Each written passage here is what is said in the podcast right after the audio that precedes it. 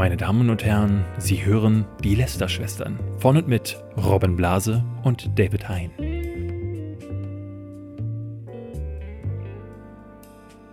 Herzlich willkommen zu einer neuen Folge Lester-Schwestern. Dieses Mal wieder, und ich glaube, damit hast du jetzt den Rekord inne mit Marcel Scorpion. Du bist jetzt zum dritten Mal Gast und ich glaube, das hatten wir noch nie. Da bist du, glaube ich, obwohl Bekommt weiß ich man gar da nicht, irgendwas? Vielleicht irgendwie so eine Eintragung im ewigen Lester-Schwestern-Buch der Rekorde oder so? Ja, so ein, so ein extra Lester-Schwestern. Weiß nicht, was wäre was wär ein guter Preis von den Lester-Schwestern? Ich weiß es nicht. Der goldene David. Der goldene David. Äh, du kriegst einen vergoldenen David Hein. Das finde ich gut. Ähm, Den würde ich nehmen.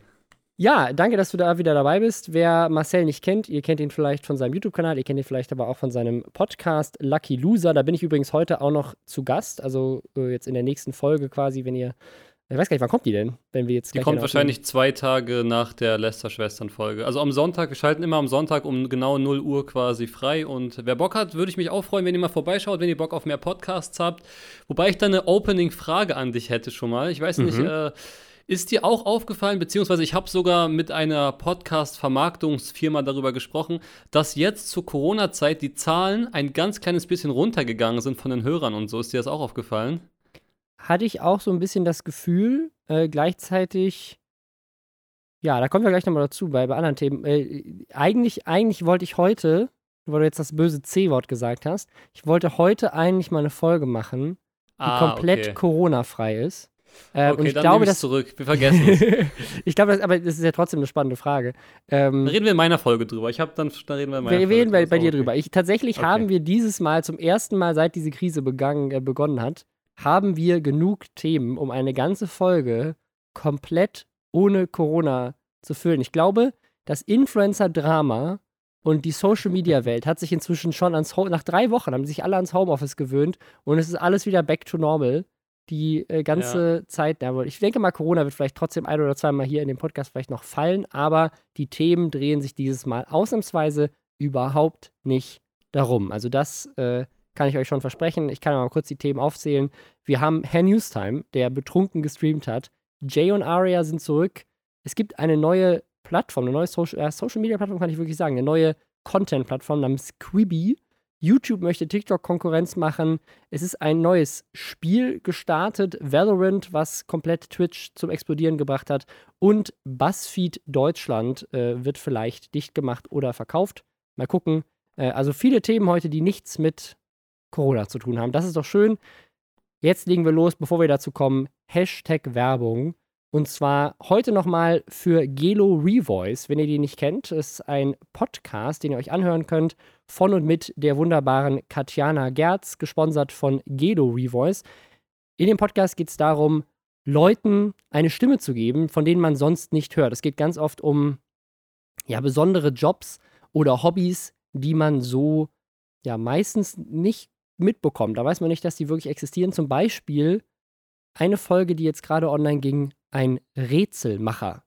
Jemand, der beruflich Rätsel macht. Super spannend. Eine Musical-Darstellerin, das ist vielleicht ein bisschen mehr, was, was man noch kennt, aber vielleicht ein Traum von vielen. Deswegen vielleicht bei dem Podcast anhören, um reinzuhören, wie das so ist, wenn man tatsächlich das beruflich macht. Und äh, ein super crazy Hobby, Porzellansammler. Gab es jetzt auch eine Folge zu. Alles super spannend. Wenn euch das interessiert und ihr diesen Podcast anhören wollt, dann geht unter podstars.de slash Stimme. Und dann könnt ihr da reinhören.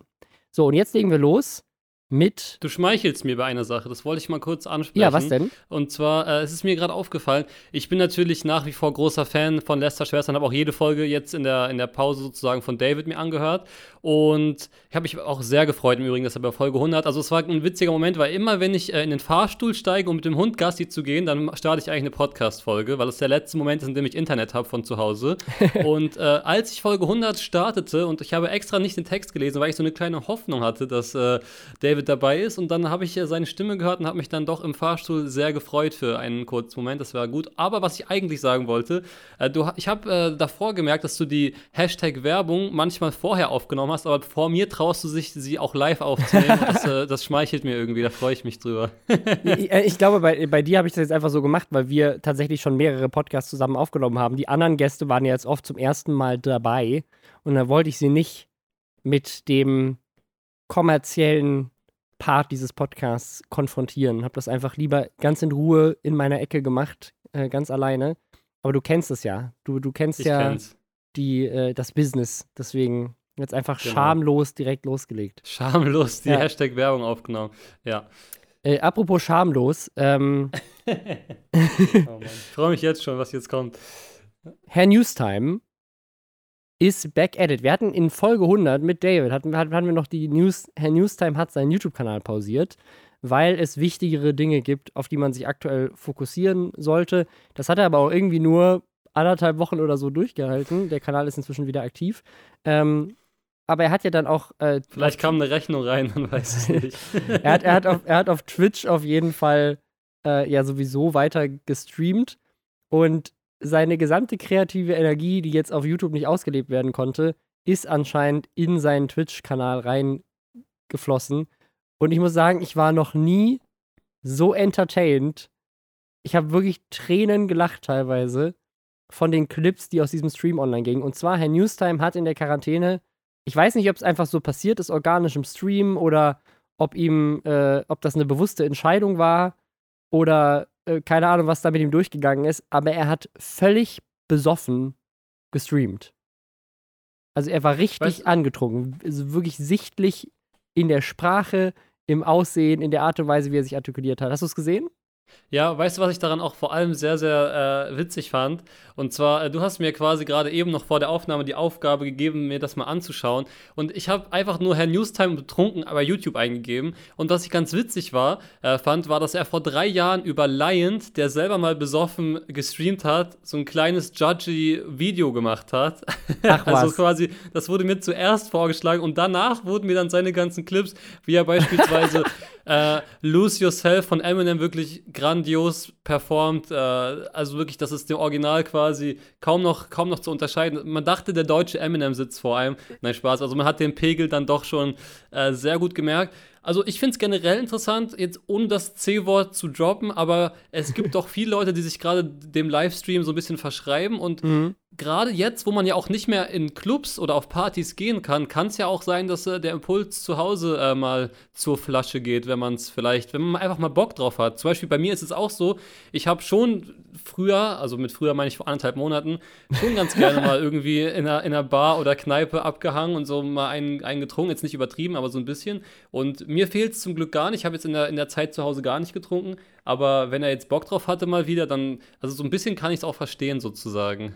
Von dem Aspekt. Da habe ich tatsächlich überhaupt nicht drüber nachgedacht, weil ich quasi überhaupt nicht trinke.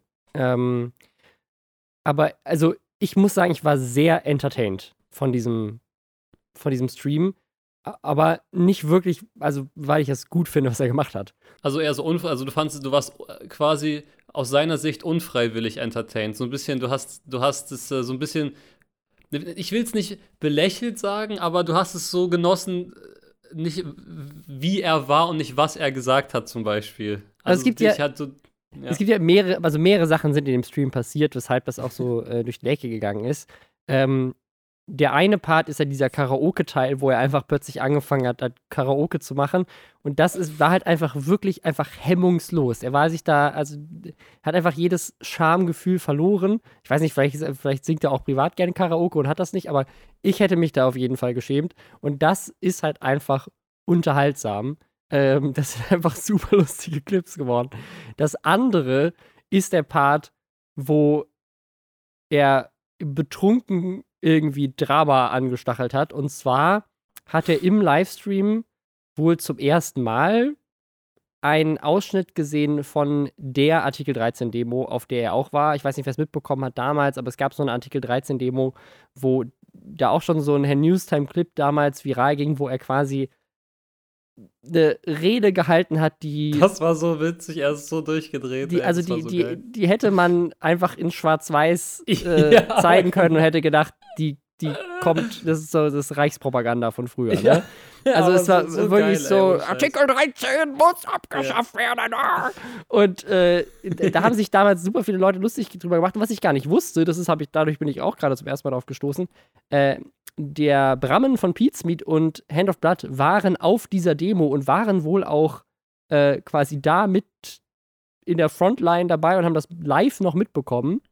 Und es gibt so ein Video wohl, äh, auf das Herr Newstime dann im Stream reagiert hat, wo äh, Brammen und Hand of Blood darüber sprechen und äh, Hand of Blood irgendwie äh, und, und er sich darüber unterhalten, so, ja, ähm, ne, das war hier irgendwie Reichsfunkverstärker würdig, das war schon richtig krass.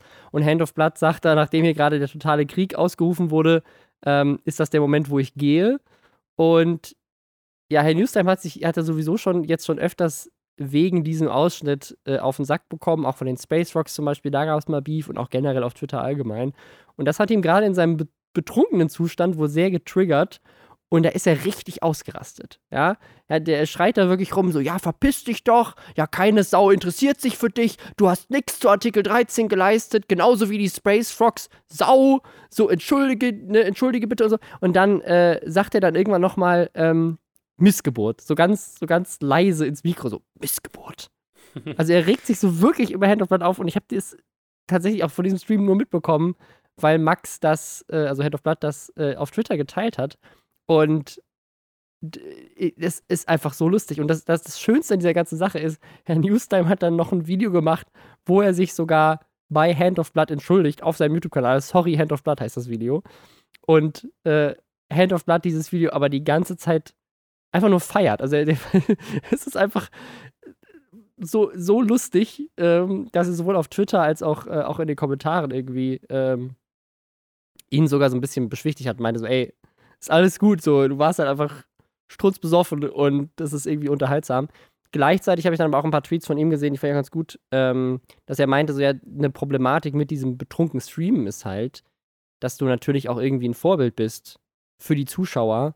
Und wenn da junge Menschen zugucken und jemand halt also wirklich über das eigene Limit hinaus trinkt und dann das auch noch in die Öffentlichkeit irgendwie trägt, ist das, ne, also wir sagen jetzt auch gerade, dass es sehr unterhaltsam war, ist es aus, aus irgendeinem so tragischen Grund, aber eigentlich ist es halt nicht so geil, ähm, gerade in der Vorbildfunktion auf Twitch zu streamen. Und eine Sache, die mich tatsächlich, weißt du da mehr vielleicht, äh, in, überrascht hat, Twitch hat ja sehr strenge Regeln, was so Kleidung angeht. Die haben sie jetzt auch gerade nochmal irgendwie verfeinert.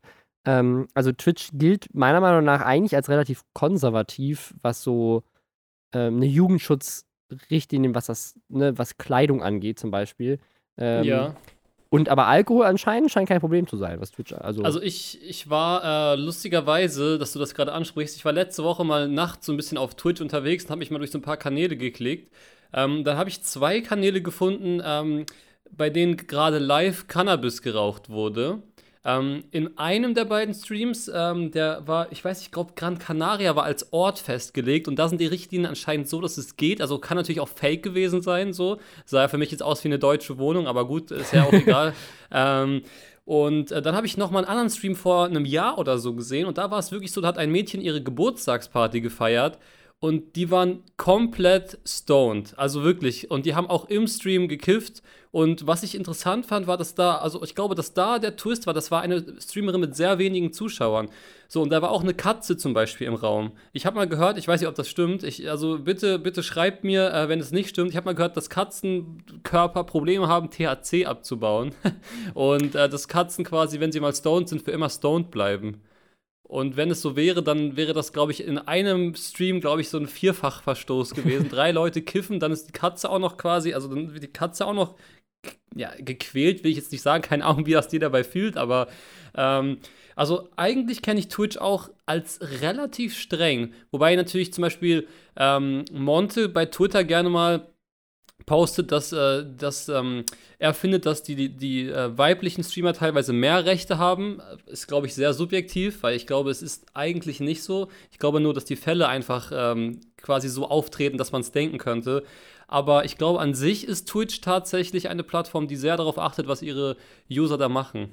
Ja, also, also ich meine, Alkohol zu betrinken ist halt nicht verboten, genauso wie Cannabis theoretisch ja in diversen Bundesstaaten der USA ja auch komplett legal ist. Und ich denke mal, da ähm, wird Twitch sich wahrscheinlich, als auch gerade als amerikanische Plattform, halt vor allem daran richten, dass wenn es in Amerika erlaubt ist, dass du jetzt in, keine Ahnung, Washington State oder sowas äh, kiffen darfst, dann darfst du es wahrscheinlich auch auf Twitch, wenn du da wohnst. Ähm, und ich schätze mal, mit dem Alkohol halt, ist das ähnlich. Ähm, ich, also würdest du dich das trauen? Würdest du sagen, so Stream völlig besoffen Also Nee, ich also- hätte da richtig, also, also ab, Ich- abgesehen davon, ich- dass ich nicht trinke, aber Ja, gut, dann wäre es natürlich, also da, bei dir würde ich es dann sehr gerne sehen, wenn du so ewig nicht getrunken hast und dir jetzt voll einen reindübelst, dann würde ich den Stream sehr, sehr gern verfolgen. Aber ansonsten, ich glaube, da gibt es wirklich teilweise ähm, diese Abgrenzung, auf die man ganz krass achten muss. Also, ich habe beispielsweise mit meiner Freundin mal gestreamt, dass wir irgendwie so mäßig Wahrheit oder Pflicht gespielt haben. Nee, das, das hieß äh, Say It or Drink. Das heißt, ähm, die Zuschauer durften pikante Fragen stellen so und ähm, wir haben dann so mini leichte Shots, also quasi fast schon wie Mischbier in Shots getrunken, wenn wir nicht antworten wollten. Also das heißt, die Regeln waren einfach, entweder man beantwortet die Frage wahrheitsgemäß oder man trinkt. Und da habe ich auch schnell gemerkt, so, dass ich nicht so lange machen wollte, weil ab einem gewissen Pegel würden einem dann hundertprozentig Dinge rausrutschen, die, die man einfach nicht sagen möchte, zum einen. Äh, deswegen finde ich es auch für so einen Herrn Newstime, der ja quasi, ich, ich sage jetzt mal wirklich in großen Anführungszeichen, für objektiven Journalismus steht. ähm, ja, ich sage es einfach mal, also, oder, oder es zumindest behauptet, oder ich weiß nicht, ob er es noch behauptet. ich glaube, er ähm, behauptet wobei, das gar nicht.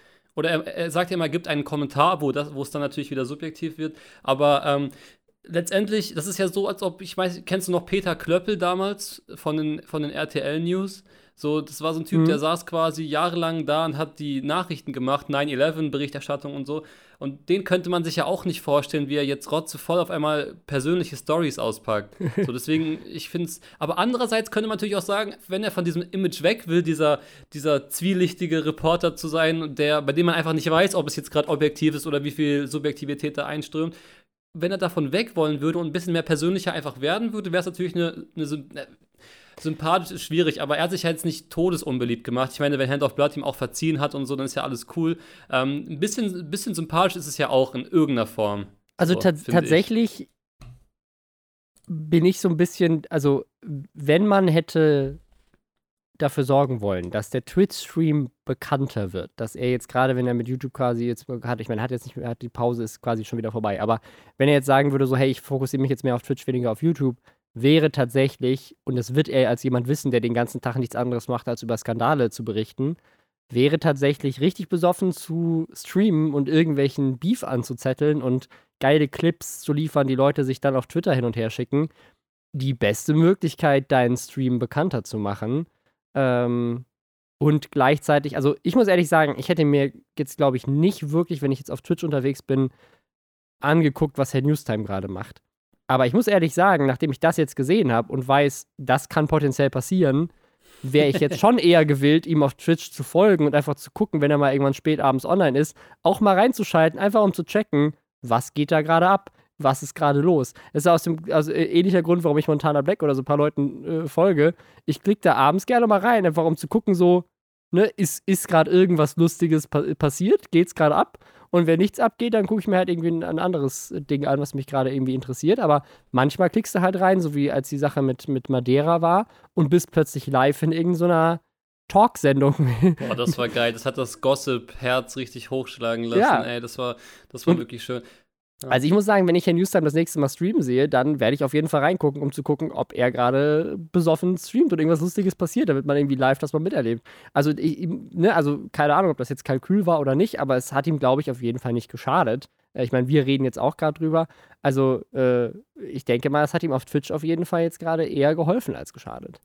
Ähm, das ist ja leider, oder was heißt leider? Das ist ja einfach ganz oft so. Ähm, so funktioniert ja auch ganz viel äh, in der Promi-Welt generell. Ähm, so, wenn du irgendwie Scheiße baust, reden alle drüber und das sorgt eigentlich dann ganz oft für mehr Fame als für weniger. Ja, wobei ich das äh, auch immer mit Vorsicht genießen würde. Also das sagt sich immer so, aber ich kann dir sagen, als jemand, der in der P Position schon mal war, mit Aktionen aufgefallen zu sein, die jetzt nicht jeder geil fand, ähm, das, ist, das ist sehr kurzfristig, was du davon hast und es fühlt sich eigentlich auch ziemlich scheiße an, finde ich. Also ähm, klar, in dieser Sache ist es jetzt eine Kleinigkeit, aber wenn du beispielsweise irgendwie keine Ahnung, durch so einen übertriebenen Megaskandal äh, gehen musst, so dann sagen die, so, dann sagt so der, der Volksmund sagt ja irgendwie, schlechte News sind auch News oder, oder schlechte News sind so- sogar gute News, sagen ja manche. Aber ich glaube gar nicht, dass es unbedingt so ist. Und was ich noch sagen wollte, ist zu Herrn Newstime. Ähm, wenn du jetzt in seinen Stream halt gehst und er ist gerade nicht betrunken und er sitzt langweilig da, dann hat er natürlich direkt diesen Effekt wieder verloren. Deswegen glaube ich eher nicht, dass es Mhm. Kalkül war. Das ist so ein bisschen Gut, wie okay, ja. da, dieser Knossi-Effekt. Also bei Knossi war es aber genau so, dass er acht Stunden lang am Stück diese Power durchziehen kann in den Clips, mit denen er ja bekannt geworden ist, so Mhm. quasi. Ähm, der ist ja wirklich permanent so. Das ist ja auch, muss man sagen, eine kranke, also eine kranke Leistung einfach so zu sein. Ich glaube, ich wäre schon zehnmal im Herzinfarkt gestorben oder ich würde nach dem Stream einfach ohnmächtig werden. Und ähm, ja, ich glaube, wenn Herr Newstime jetzt daran anknüpfen will, dann würde ich ihm empfehlen, vielleicht jeden Abend mal so eine Flasche Wodka zu trinken und dann wird es wahrscheinlich der größte Streamer Deutschlands. Ja, ja. Ich meine, aber da auch da, wenn, er- wenn du jetzt jeden Abend besoffen streamst, also abgesehen davon, was für gesundheitlichen Impact das hätte, ähm, wäre das, er hätte das wahrscheinlich auch, verliert schnell seine, seine Novelty irgendwie. So hast du das ein paar Mal gesehen, dann ist es irgendwann langweilig, ne? Also, keine Ahnung. Ja, das stimmt. Ja. Kommen wir zum nächsten Thema. Äh, Jay und Arya sind zurück. Wusstest du, dass die weg waren? Ähm, tatsächlich wusste ich es nicht, aber ich habe auch das Comeback-Video gesehen und ich muss dazu sagen, dass das so ein Kanal ist, dass die weg waren und man es nicht gemerkt hat. Das zeigt mir, und das haben sie auch thematisiert, ähm, wie in Anführungszeichen beschissen dieser Algorithmus eigentlich für die Influencer selbst funktioniert, der hinter YouTube steckt. Aber ich denke mal, du wolltest das Thema noch ein bisschen einleiten, da können wir ja gleich über diesen Punkt sprechen. Ja, ich muss sagen, also ich mag die beiden sehr äh, persönlich ähm, und die beiden können richtig krass was. Ne? Also die Kurzfilme, die die machen, die Musik, die Ja, die machen, übel. ähm, äh, die sind mega. Ne? Gleichzeitig muss ich aber auch sagen, die, äh, die Filmfaktenvideos, die sie machen oder mit denen sie auch groß geworden sind, die sind natürlich, äh, und ich hoffe, ich trete den beiden jetzt gerade nicht zu nahe, so ein bisschen austauschbar. Ne? Also das äh, will ich jetzt gar nicht abfällig sagen, sondern das ist eher so, das sind halt so dieses, diese Top 10 Fehler in Harry Potter. So, das ne, hättest du, könntest du genauso bei BuzzFeed oder so äh, als Artikel sehen. Das, Einerseits austauschbar, andererseits äh, auch irgendwann auserzählt, weil irgendwann hast du alle Filmfehler drin so. Ich glaube, Genau, irgendwann hast du vielleicht aus irgendwelchen spanischen C-Produktionen, sage ich jetzt mal, irgendwelche Sachen, die aber keiner im Original gesehen hat und dann verliert es natürlich auch schnell den Reiz. So bei Harry Potter, ich weiß auch, wo der Kameramann zu sehen war in Teil 2, das war damals ein Event, das ich auf dem Schulhof äh, den Leuten erzählt habe, so, wo das Ja. rauskam. Da gab es ja auch so Sachen, aber. ja, ja, genau. Deswegen, also ich, ähm, ich mag die beiden sehr und ich äh, fand auch ihre Entwicklung sehr cool. Also klar, das ist ja generell dieses Algorithmusproblem.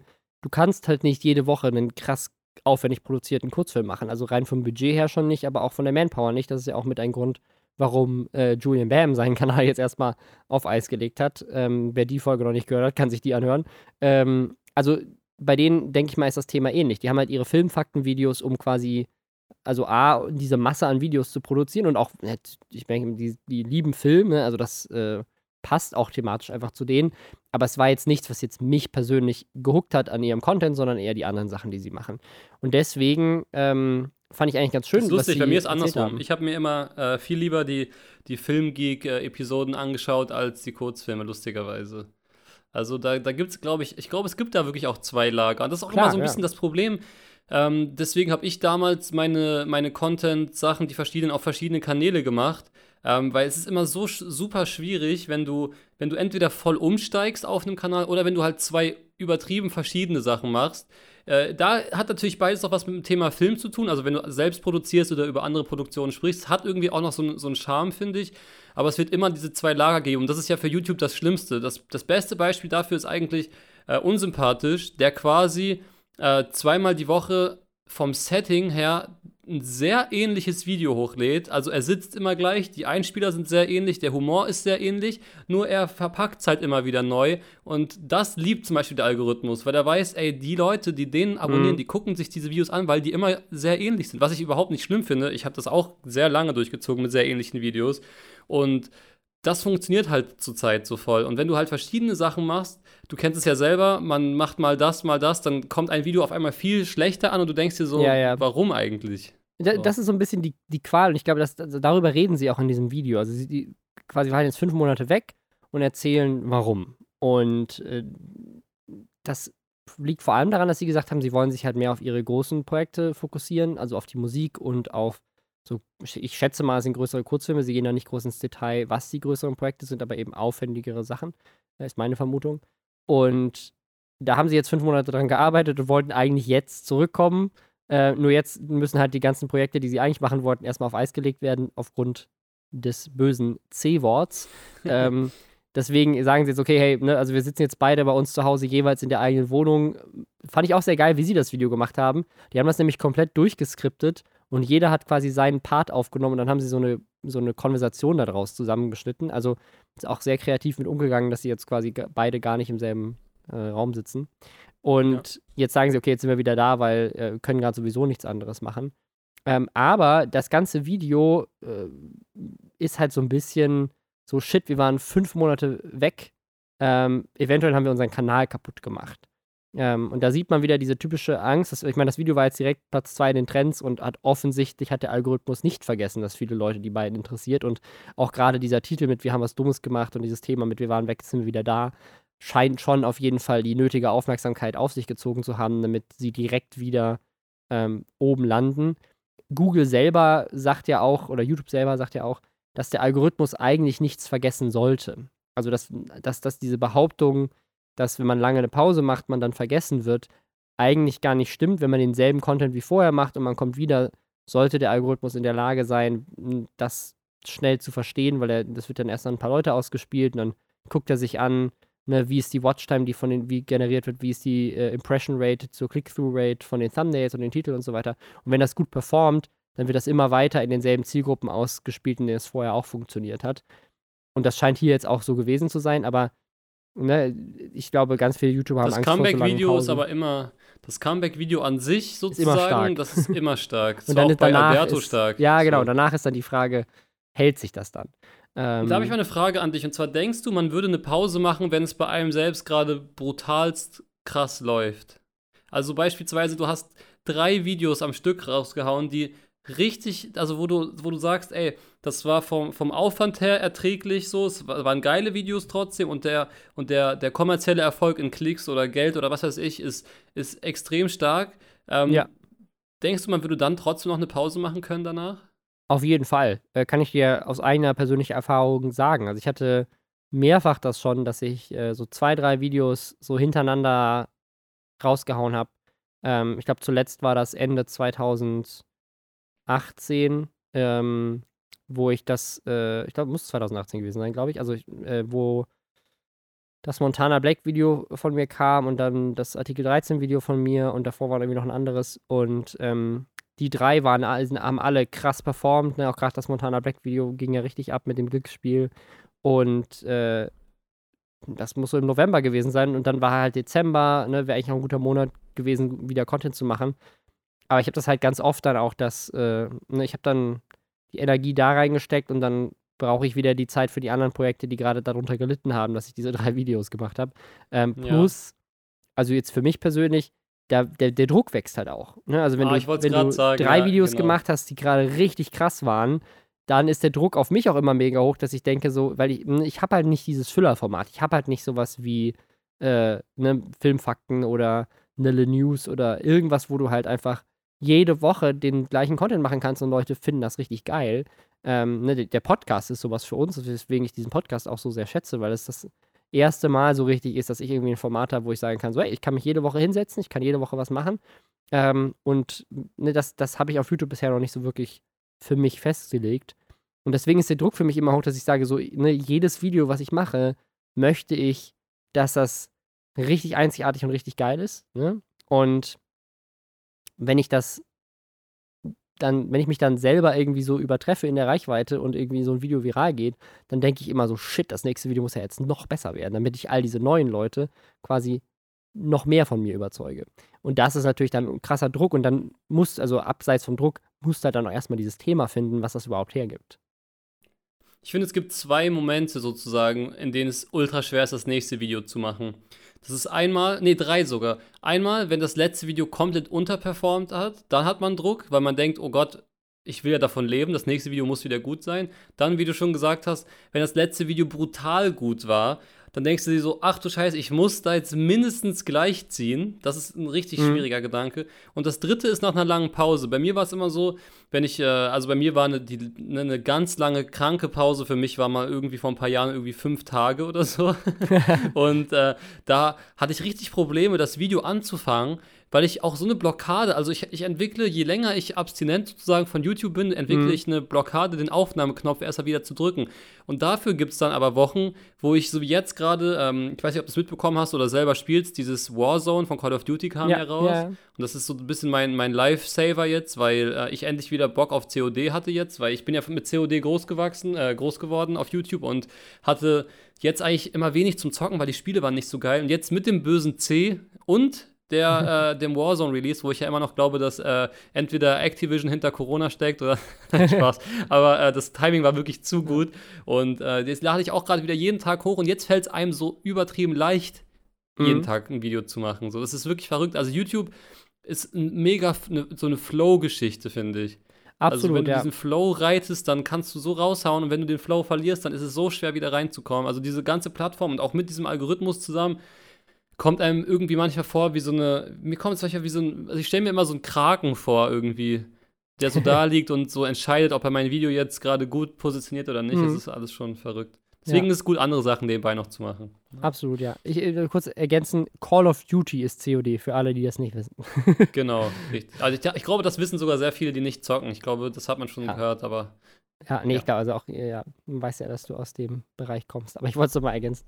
Ähm, ja, also ich bin mal gespannt, Aber ganz kurz, jetzt da muss, noch, da muss ich Ja. noch was einhaken. Und zwar ähm, bei der Folge mit Varion musste ich die ganze Zeit äh, schmunzeln. Er hat mich sogar erwähnt einmal.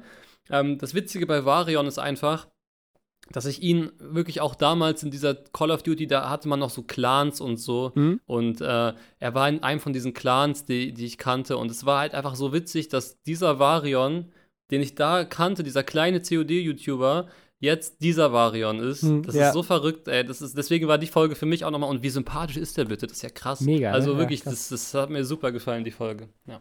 Ja, danke. Äh, beziehungsweise, Dank geht raus an ihn.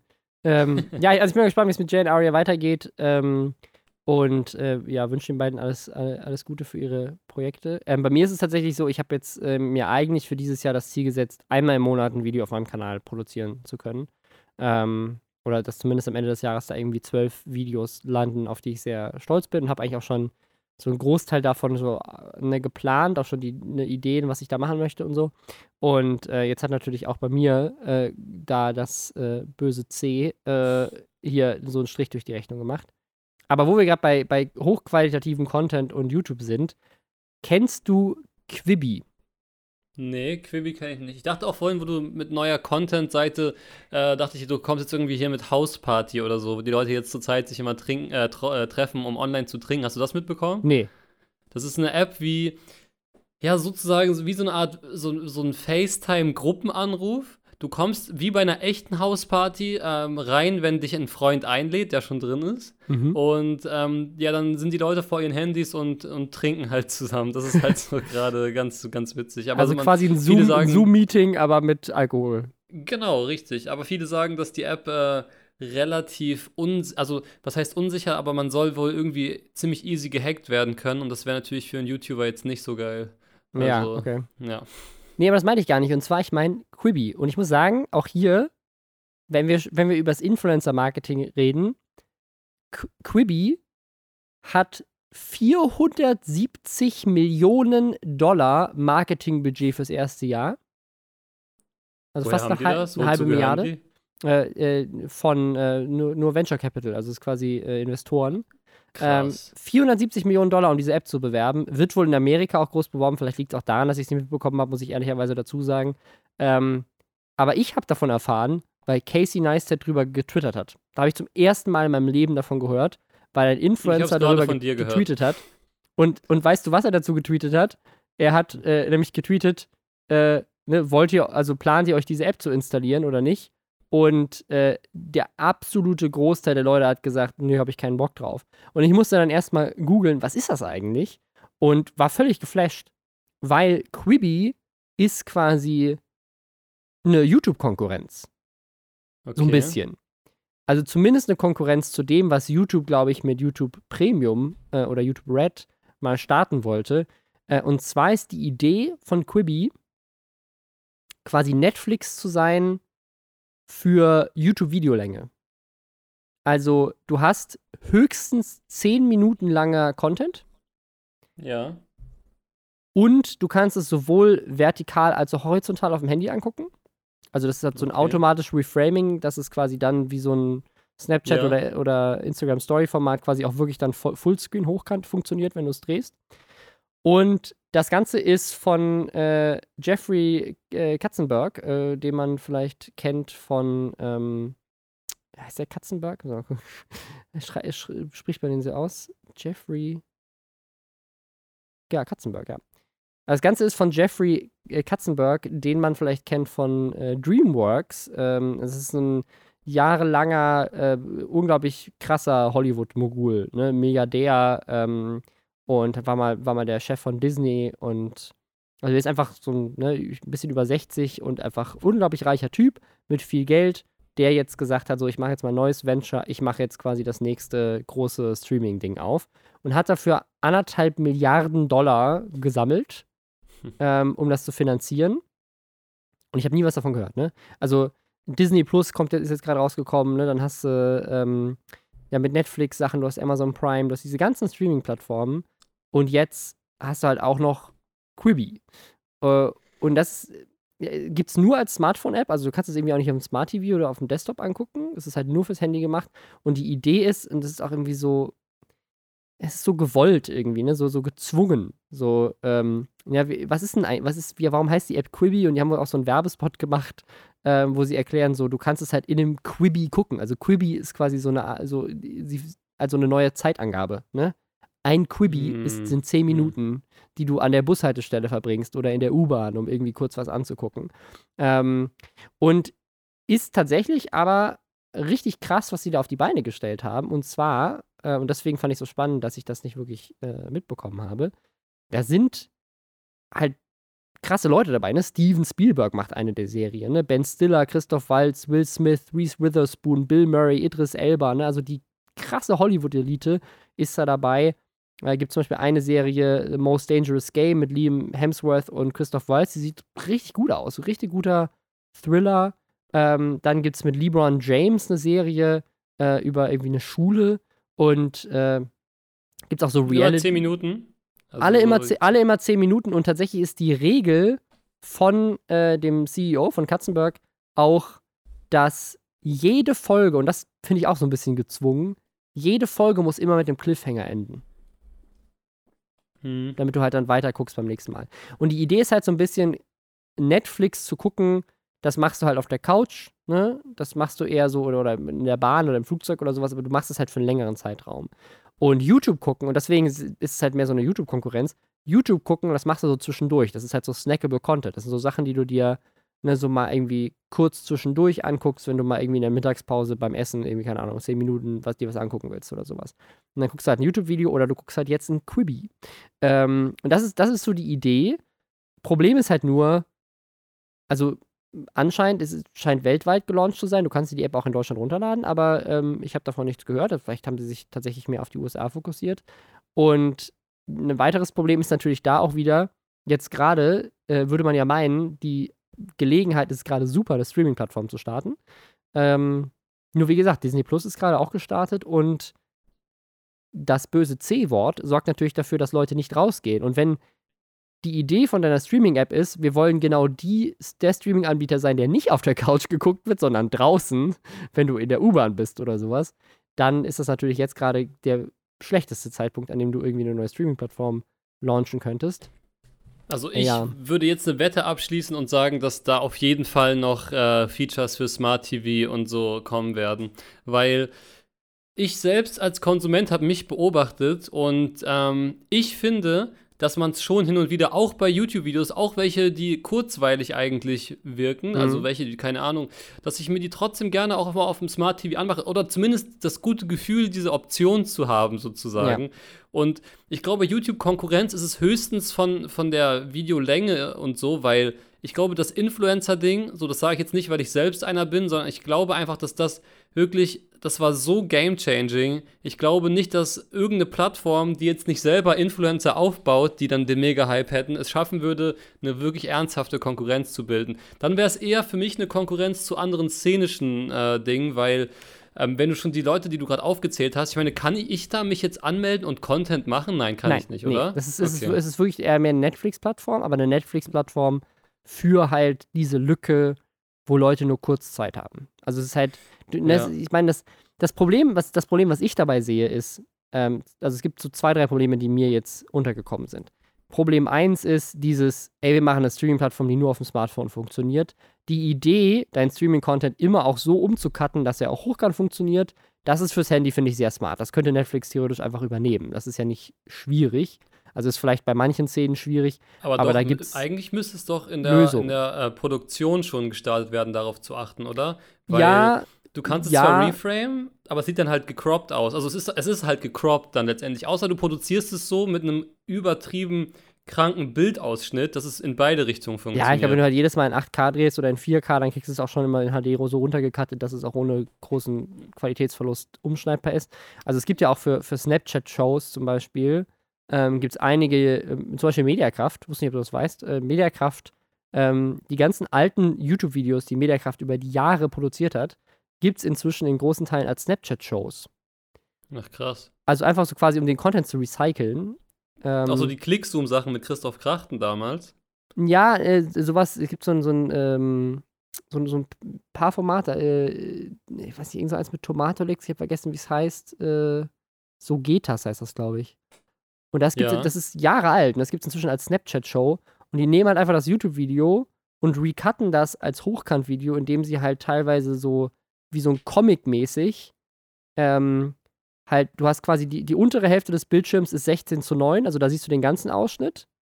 Und dann Ja. hast du oben drüber mit so einem Strich in der Mitte, um das irgendwie zu trennen, dann quasi den nochmal quasi reframed den Close-Up von der Person, die gerade redet. Und dann hast du mal so, so eine Dreiteilung oben unten, ne? Dann hast du so quasi den, der Bildschirm ist in drei Teilen, dann hast du quasi 16 zu 9 dreimal untereinander und so. Und so recutten die das irgendwie, dass es halt, ne, dass du halt so ein 16 zu 9 Video geil geframed auch in Hochkant reinkriegst. Und das ist eigentlich ganz smart umgesetzt.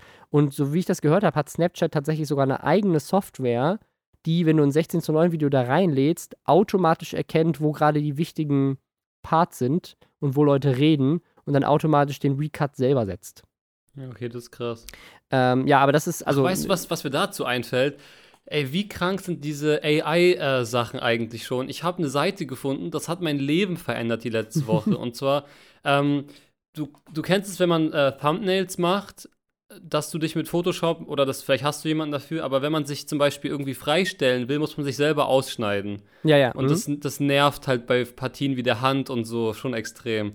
Und es gibt einfach eine Seite, die entfernt den Hintergrund so perfekt und zuverlässig. Es dauert nur eine Sekunde.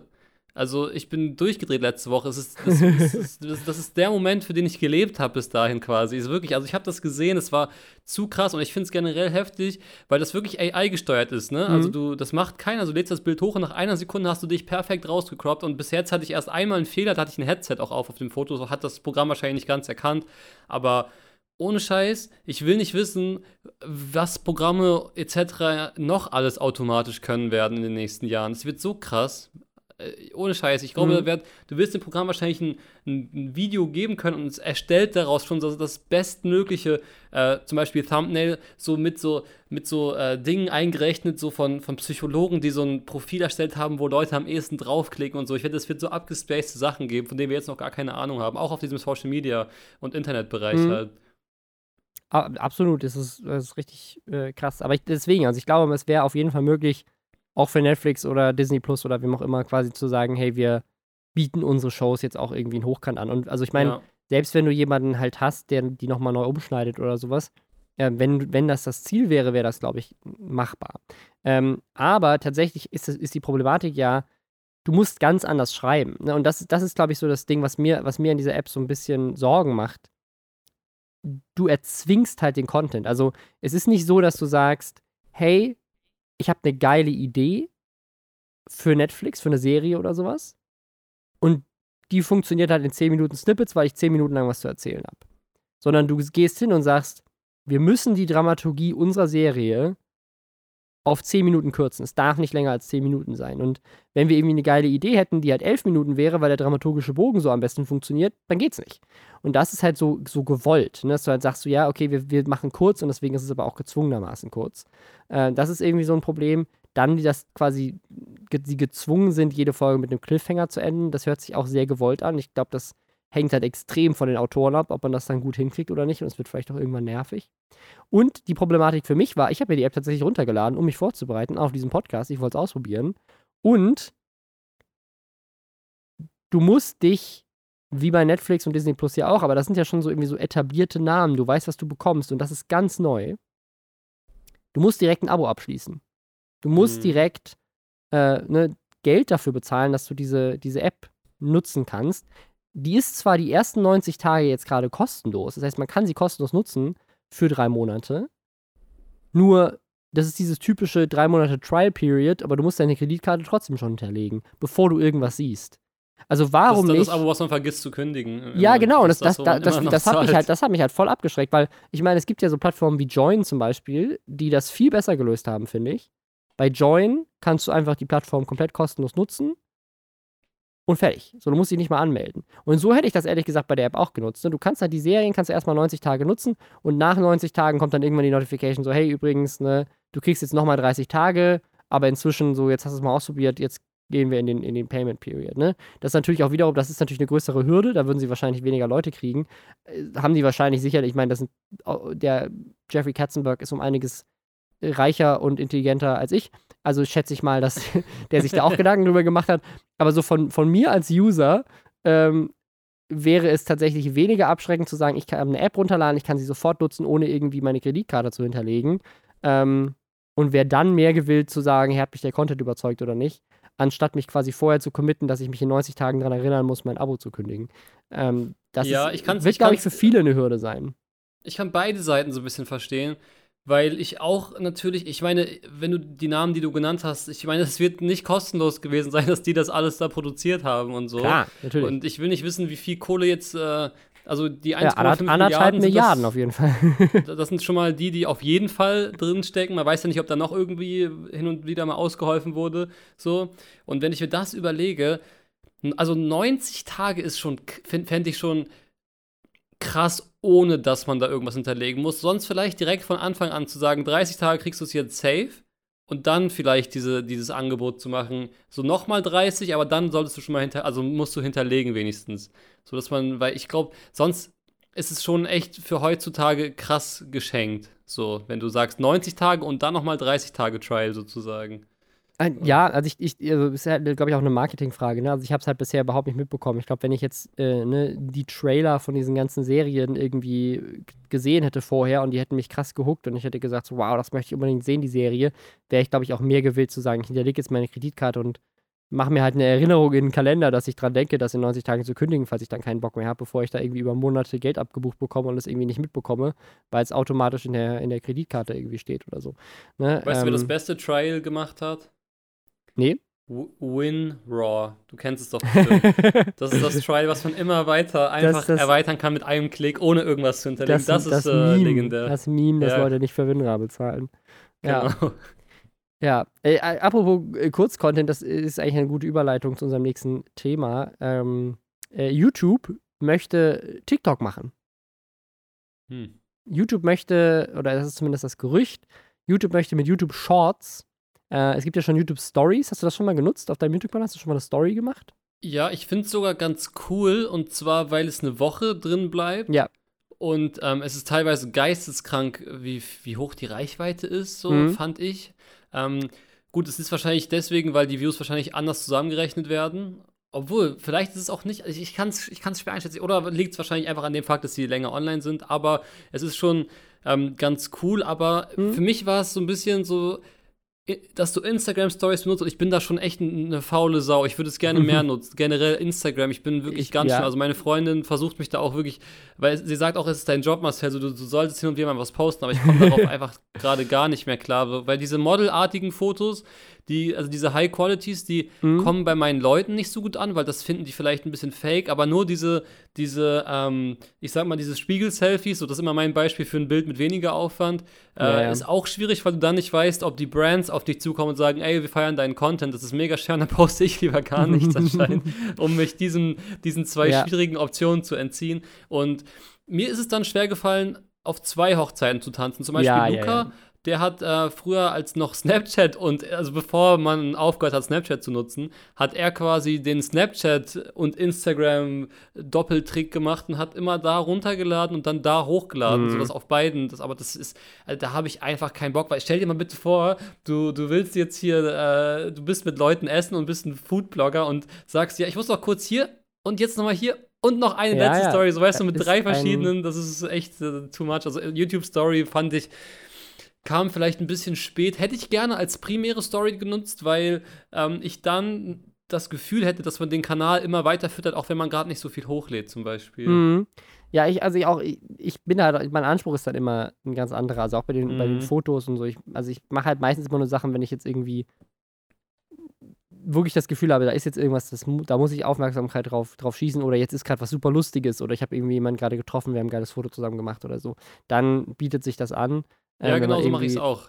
Aber, Aber so dieses jetzt rausgehen ein Foto machen, boah, das, da Ja, kriegst du mich gar ja, nicht ja. raus. Ja, so. oder, also ich meine, eigentlich solltest du bei Instagram ja auch irgendwie täglich posten, bei Twitter jeden Tag tweeten, bei YouTube jede Woche eine Story machen. Im Community-Tab, im Community-Tab müsstest du eigentlich auch noch was posten bei YouTube. Dann hast du Ja. noch da TikTok, ne? Du musst eigentlich TikToks machen, das erfordert ja auch eine ganz eigene Kreativität. Und jetzt bei YouTube dann auch noch die Shorts. Hast du Also, einen TikTok-Account? Ich habe einen TikTok-Account, aber ich habe noch nie was hochgeladen. Ähm, also, Okay. ich, ich, ich würde das, das sind alles Dinge, die würde ich voll gerne machen. Also ich habe da auch Bock drauf. Ich habe auch voll, es gibt so geile Möglichkeiten, wie man Instagram Stories richtig kreativ und schön gestalten kann mit den Features, die da drin sind. Ich bin auch ein riesen Fan davon, äh, YouTube, äh, ähm, Instagram Stories quasi hoch kann mit einer richtigen Kamera zu filmen und in, in After Effects halt geile Effekte da reinzupacken Ja, und dann nicht, ja. nicht diese äh, GIFs von, von Instagram zu nutzen, sondern richtig hochwertige Stories zu machen.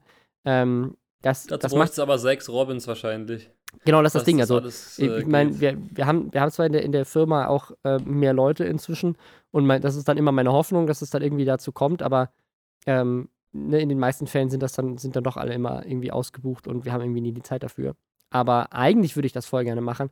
Auf jeden Fall, ich finde es super spannend, dass YouTube damit aufspringt, ähm, um irgendwie so Kurzvideos zu machen. YouTube ist ja ähn- ähnlich wie Facebook, die, also ich meine, Instagram-Stories sind ja auch tatsächlich nur geklaut gewesen von Snapchat.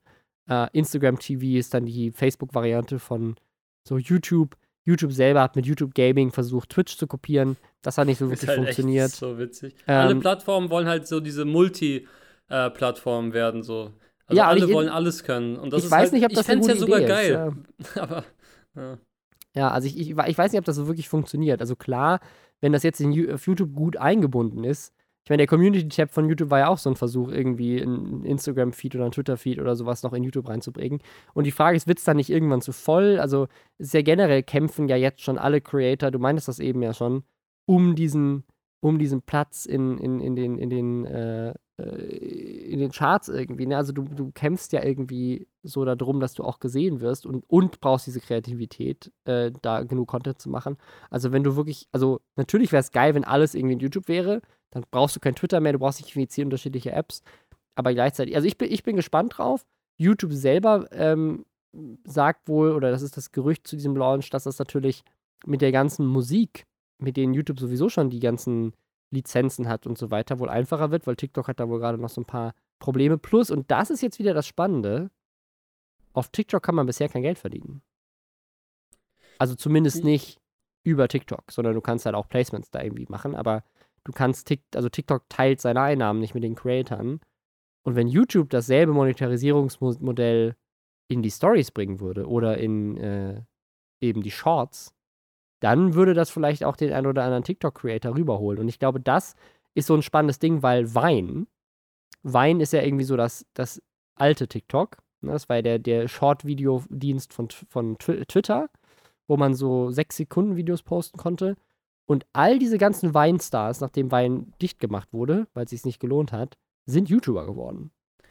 Ne? Also die meisten. Dazu, woran ist Wein damals eigentlich äh, zugrunde gegangen? Oder haben die es einfach abgeschaltet? Die haben es einfach Weil- abgeschaltet. Es hat ja zu Twitter gehört. Also theoretisch Wie hätten krass sie, ist es eigentlich, Geld dass gehabt, es abgeschaltet wurde? es hat sich halt nicht gelohnt. Die haben, glaube ich, keine Möglichkeit gefunden, das irgendwie sinnvoll zu monetarisieren. Ich meine, Twitter struggelt ja auch als Plattform. Ähm, und das hatte sicherlich was damit zu tun. Aber ne, Wein hat also Logan Paul äh, oder ich glaube auch ein Zack King zum Beispiel, der jetzt auch auf TikTok und auf YouTube und so weiter wieder riesig ist. Ich glaube, die sind alle auf Wein äh, ursprünglich mal groß geworden. Und also so Weinstars, äh, da gibt es einige. Ähm, ich glaube auch ein David Dobrik kam von Wein und so. Das, also, das hat Mhm, eine Menge viele. sehr kreative Menschen hervorgebracht, die dann jetzt auf YouTube äh, irgendwann Fuß gefasst haben und da dann auch angefangen haben, wahrscheinlich Geld zu verdienen. Und bei TikTok, also wenn YouTube das tatsächlich schafft, ich meine, TikTok wird jetzt nicht pleite gehen im Vergleich zu Wein, ähm, aber wenn YouTube es tatsächlich schafft, die ganzen TikToker konsequent irgendwie rüberzuholen äh, und zu YouTube-Creatern zu machen, die auch da dann Geld verdienen und dann vielleicht auch mehr Kreativität da reinstecken, dann könnte das wiederum äh, ja sehr, sehr spannend werden. Ich bin mal gespannt. Ich Ja. glaube jetzt, um ehrlich zu sein, nicht daran, dass es richtig erfolgreich wird. Ähm, TikTok hat ja durch die Umbenennung von Musical.ly auf TikTok, also klar, es war, es sollte ja sozusagen, ich glaube, diese, diese Umbenennung, klar, Musical.ly war auch ein komischer Name, so, mit diesem Punkt auch da drin, das war irgendwie merkwürdig. Ähm, ich glaube, es sollte so ein bisschen die Abgrenzung zur Musik sein. Also, was heißt Mhm. Abgrenzung? TikTok versucht, glaube ich, so ein Hybrid zu sein, der Name, weil so ein bisschen an Musik denkt man ja, wenn man TikTok hört. Und äh, gleichzeitig soll es aber so eine weinmäßige Plattform sein. Ich glaube, also YouTube Short müsste wirklich dieses, müsste komplett auf, auf äh, Weins, wenn schon gehen und von diesem Musikding weg und versuchen TikTok irgendwie diese, diesen Stempel aufzudrücken. Aber solange das nicht passiert, äh, wird TikTok halt die Plattform für beides sein. Und ich finde, TikTok als Plattform, ich benutze es gar nicht, weil ich, ich benutze es eigentlich nur nicht, weil ich ähm, keinen Bock habe, dass mir das auch noch Druck macht, dass ich da posten sollte. ja, ja. Und äh, wenn man anderen Content sieht, kriegt man ja selber auch schnell Bock, welchen zu machen. Und das ist dann so das Ding. Und wenn ich jetzt noch eine Plattform anfange, dann muss ich irgendwann vom Balkon springen. Also wirklich, das ist dann irgendwann auch gut. Und ähm, deswegen lasse ich TikTok gerade erstmal TikTok sein. Und wenn YouTube Short, äh, Shorts geil wird, Short oder Shorts? Wahrscheinlich Shorts, oder? Ja, und auch da, ich meine, das ist ja gerade erst mehr so ein Gerücht. Also angeblich soll es auch erst Ende des Jahres kommen. Also das dauert ja da auch noch ein Stück. Mal gucken, wie Mhm. dann die Welt anders aussieht. Also ja, aber ja, aktuell heißt es Shorts. Okay. Ja, mal gucken. Ja, apropos, apropos andere, andere äh, Plattformen, ähm, äh, Twitch, äh, auch, ich würde auch voll gerne, also, ne, wenn, wenn ich mein ideales, mein ideales Creator-Leben sehe so aus, dass ich jede Woche ein YouTube-Video mache auf meinem Gaming-Kanal, äh, auf meinem, ne, den ich nicht habe, ich hätte voll gerne noch einen Gaming-Kanal, ähm, dann auf meinem eigentlichen YouTube-Kanal, dann mache ich jede Woche einen Podcast, ähm, oder vielleicht sogar ne, mehrere, dann bin ich vielleicht noch irgendwie, ich bin ja auch noch auf anderen YouTube-Kanälen wie Follow Me Reports oder so unterwegs, dann, ähm, ne, habe ich jeden Tag irgendwie eine Instagram-Story, jede Woche irgendwie einen geilen Post, äh, streame auf Twitch regelmäßig die aktuellsten Spiele, hab meinen TikTok, hab meinen YouTube-Community-Tab mit Content, äh, ne, also blickst ja gar nicht mehr durch. Ähm, Also es ist wirklich, ja. Also das, ich teile diese Idealvorstellung, aber ich erkenne auch gleichzeitig an, dass ich sie nie leben werde. Ja. ja, also ich glaube, ohne ein Riesenteam geht das auch nicht. Und äh, ja, auf jeden Fall, ähm, wa was ich jetzt aber gerne auf Twitch mal streamen würde ähm, oder mal ausprobieren würde, ist Valorant. Ähm, hast du das mitbekommen? Ich meine, du kommst ja jetzt hier aus der Call of Duty-Szene. Ist das für dich ein Thema? Also für mich ist es als Spieler, äh, es ist, für mich, das ist, ist traurig, aber es disqualifiziert sich als Spieler vor, mit einer einzigen Sache und zwar, ich bin der absolute Controller-Spieler. Also ich spiele Ah, okay. alles mit Controller und auch PC-Spiele würde ich mit Controller spielen so.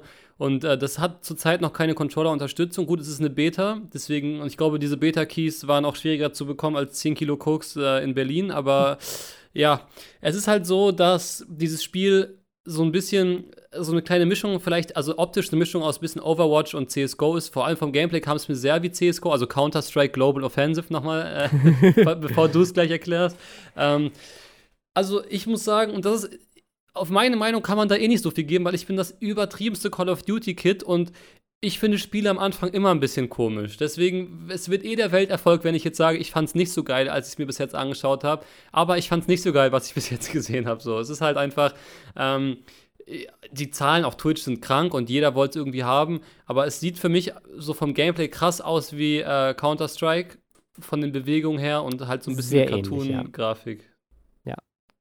Also, äh, genau, um es mal kurz zu erklären, also ähm, es gibt eine sehr, ein sehr bekanntes Spiel, das heißt League of Legends. Ähm, so Das musst du, glaube ich, nicht erklären. Ich glaube, das, wissen da- sogar das alle. größte.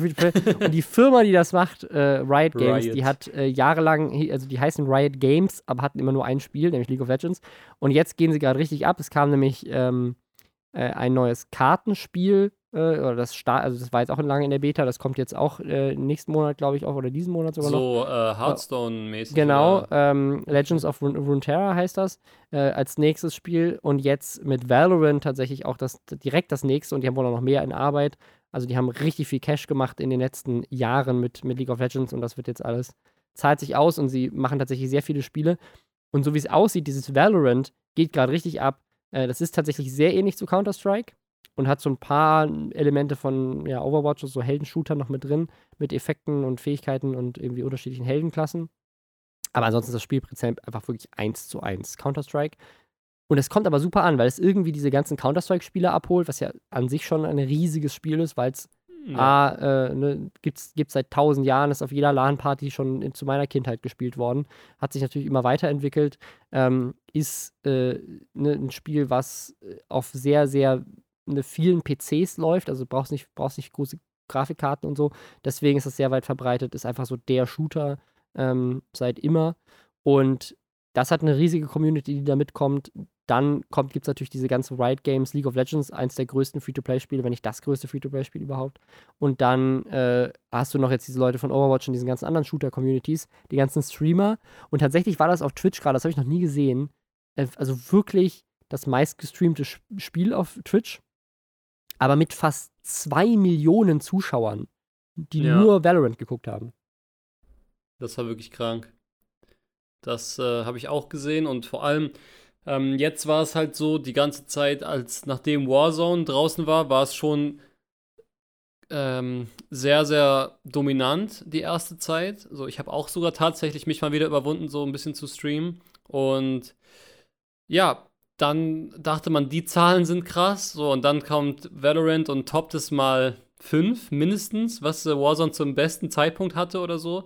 Und da hat man mal gemerkt, krass, dieses, also das ist halt so, ich kann es mir ungefähr so erklären. Riot ist wie so, ein, wie so ein Musiker, der irgendwann mal das beste und erfolgreichste Album aller Zeiten gedroppt hat und nach zehn Jahren sagt, ey, ich hau jetzt noch ein nächstes Album raus. So, ist ja klar, wie krank es abgeht. Und ich bin mal sehr gespannt. Ich glaube, gerade die Competitive-Szene kann sich Mhm. da jetzt auf einen neuen Titel freuen, der, weil ich meine, überleg dir mal die Expertise, die Riot allein schon im Aufmachen dieser Events hat. Also, Also, League of Legends ist auf jeden hatten, Fall der größte. E-Sport-Titel ähm, überhaupt. Also was, was die weltweit aufstellen. Also von den Preisgeldern vielleicht nicht, da ist so ein Dota oder sowas auch noch größer, aber ähm, Also wäre ich jetzt sagen, ein mega ambitionierter PC-Spieler, ich würde dieses Spiel so suchten, wie ich kann, weil wenn du es da irgendwie schaffst, das wird direkt, es wird nicht mit irgendeinem Billo-E-Sport starten, das wird direkt krank professionell starten. Das wird Ja. wirklich heftig. Und da kann man jetzt gerade, das ist ja das Geile bei neuen Spielen. Es gibt immer neue Leute, die es dann, das, die es dann irgendwie schaffen. So, ich selber bin ja, also ich habe ja eine E-Sports-Organisation. Gut, jetzt sind wir gerade ein bisschen auf Eis gelegt, auch aufgrund der ganzen äh, Geschichte. So, es gibt gerade einfach andere Themen, aber ich sag mal so, so ein neues Spiel gibt so viele neue Möglichkeiten, da richtig reinzufinden. Und ich bin mal extrem gespannt, wie sich das jetzt auch contentmäßig auf YouTube zum Beispiel. Es gibt nämlich witzigerweise, das ist mir als Gamer immer besonders aufgefallen, es gibt kranke YouTube-Games und kranke Twitch-Games. So, League of Legends konnte sich zum Beispiel in der deutschen YouTuber-Szene nie so ultimativ, also es gibt natürlich eine große Szene so mit Hand of Blood und so ähm, durchsetzen, aber die Call of Duty-Szene, weiß ich noch damals, das war so krank, wie, wie, wie krank die auch ganz oben mitgespielt hat. Ja, ja, so, ja. Weil es einfach, und es war aber nie auf Twitch das krasseste Spiel Call of Duty. So, das war dann immer League of Legends, also das spannend, ist sehr, sehr hast, ja, interessant. ich. spannend. Also, du hast absolut recht, ja. Also jetzt äh, Call of Duty, das, das war ja mal, also das war ja mal das YouTube-Spiel. Ne? Da gab mal eine Zeit, da war die Startseite nichts anderes außer Call of Duty. Und dann kam halt Minecraft. Montagen. Da kam Und hab Minecraft dann da so. erstmal den ersten Platz geholt Ja, und finde dann ich, kam ich spannend. Fortnite. Ja. Das, aber Ja. ich glaube, das, das liegt auch daran, weil du, äh, obwohl weiß ich gar nicht. Also klar, in Call of Duty hast du halt mehr so diese, kannst du mehr so geile Montagen machen, mehr irgendwie krasse, krasse Klatschmomente, wo Leute schreien und so weiter. Das hast du bei League of Legends auch, sieht aber vielleicht dann in so einer Ja. Top-Down-Perspektive weniger Ich glaube, das ist auch schwieriger aus. zu verstehen, League of Legends. Ich glaube, bei Call of Duty erkennst du, der hat eine Waffe, wenn er einer schießt, ist gut, wenn er stirbt, ist schlecht. Und bei League of Legends ist es natürlich ein bisschen anders. Wobei ich noch eine Sache auch äh, noch sagen wollte, wie, wie bei der Varion-Sache vorhin. Das finde ich sehr lustig und ich würde es gerne mal deinen Zuhörern oder euren Zuhörern sagen, weil vielleicht wissen die das gar nicht. Es ist extrem faszinierend. Ihr müsst es mal machen, bei wie vielen YouTubern ihr in die alten Videos scrollen könnt und die haben mit Call of Duty angefangen. Das ist in Deutschland wirklich geisteskrank. Hm. Das ist InScope, das ist damals ApoRed, das ist Monte, das bin ich. Viscabasa, ähm, dann hast du da KS Freak zum Beispiel, du hast international PewDiePie, der mit Call of Duty angefangen hat, du hast KSI, der mit, also es ist wirklich verrückt. Ja. Und ähm, ich finde das so interessant, wieso genau diese Sparte anscheinend so, wie ich sagen würde, Real-Life-affin war, dass man diesen Schritt dann, dass die, so viele diesen Schritt gemacht haben. Ja, So, also auch ich so ganz, ganz viele dieser Gamer, in, auch in den USA, die jetzt irgendwie so Variety-Leute wurden, also so der bekannteste, den, den ich so von damals noch kenne, ist C-Nenners. Ähm, ne, auch der, der, der, der Chef von YouTube Gaming, äh, Fizz, ähm, äh, also äh, der, Ja. der hat, der war einer der Typen von Machinima damals. Machinima war ja auch so ein Riesending und Machinima ist Ach, auch krass. komplett ist als, äh, als, als Call of Duty-Ding gestartet.